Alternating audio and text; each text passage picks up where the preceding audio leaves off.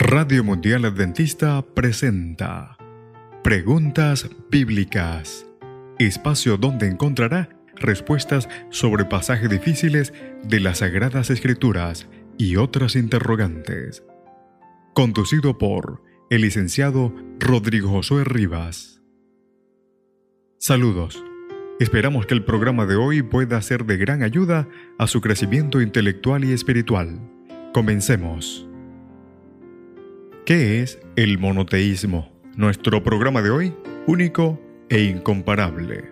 Los diccionarios definen monoteísmo como la creencia que hay un solo Dios, del griego mono, uno, y teos, Dios.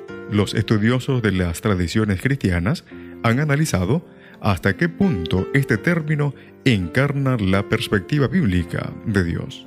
Estos estudiosos se preguntan si la Biblia reconoce la existencia de otros dioses. Describiré algunas de estas cuestiones y haré algunos comentarios sobre los materiales bíblicos.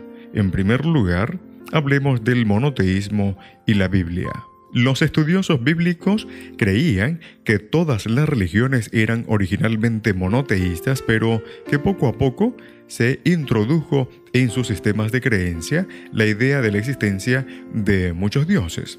Otros sostienen que el monoteísmo es el producto final de un extenso proceso que comenzó con la convicción de que había muchos dioses y numerosas fuerzas espirituales. Pero este enfoque evolutivo del monoteísmo es ajeno a la Biblia. En los últimos tiempos, los estudiosos han reconocido que los materiales bíblicos sobre el tema son más complejos que lo que se creía con anterioridad. Pero aún así se preguntan si una comprensión estrecha del monoteísmo en sí describe la perspectiva bíblica de Dios. Esto depende de cómo se defina el término. En segundo lugar, hablemos de uno, pero muchos. La Biblia afirma claramente que existe un Dios supremo. Este es el Dios que presenta en el primer versículo allí de la Escritura, en Génesis capítulo 1, el verso 1. Fue el Señor que creó todas las cosas sin esfuerzo, es decir, sin enfrentar fuerzas opositoras. Al momento de la creación era el único Dios y Señor.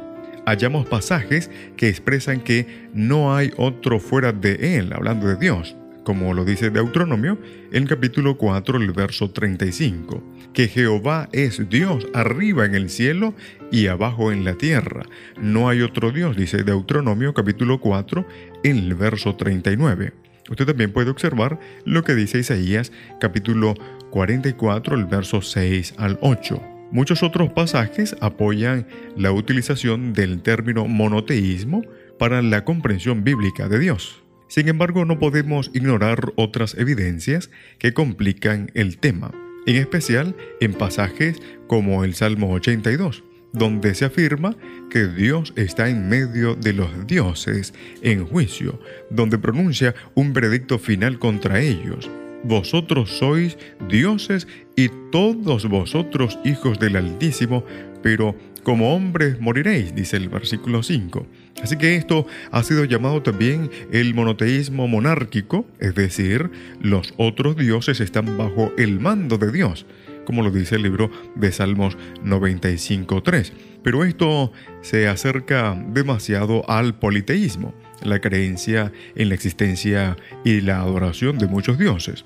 Así que el Nuevo Testamento reconoce la existencia de al menos otro Dios, entre los incrédulos, el Dios de un mundo, por supuesto, le cegó el entendimiento, dice el apóstol Pablo allí en 2 de Corintios el capítulo 4, el verso 4. Aún el primer mandamiento podría también entenderse como una implicación de la existencia de otros dioses.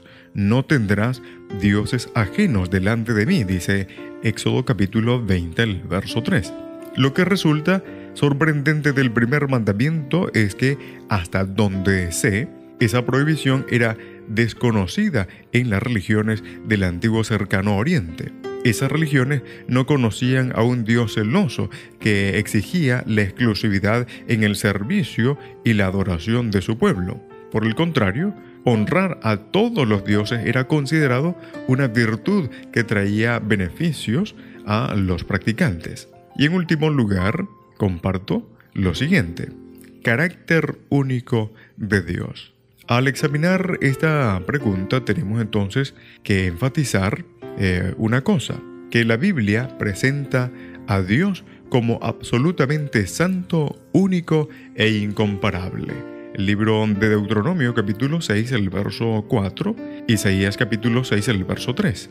Es el ser no creado, el eterno, como lo menciona Isaías, capítulo 43, el verso 10, capítulo 44, el verso 6 al 8. Aunque Él eligió habitar con las criaturas, su misma naturaleza lo ubica fuera del ámbito de su creación.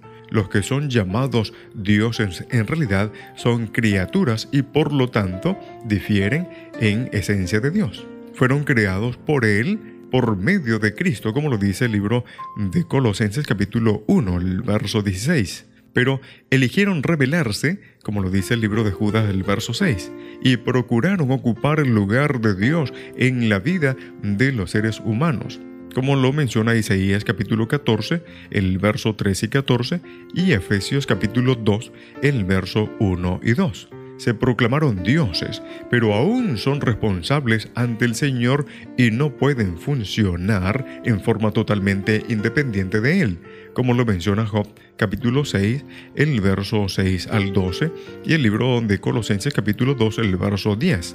Así que esta comprensión bíblica de Dios y su naturaleza de los dioses puede ser que no encaja dentro de una definición tradicional y estrecha del monoteísmo, pero es monoteísta porque no reconoce la existencia de ningún otro que sea de forma similar al Señor Dios o que participe de su naturaleza distintiva.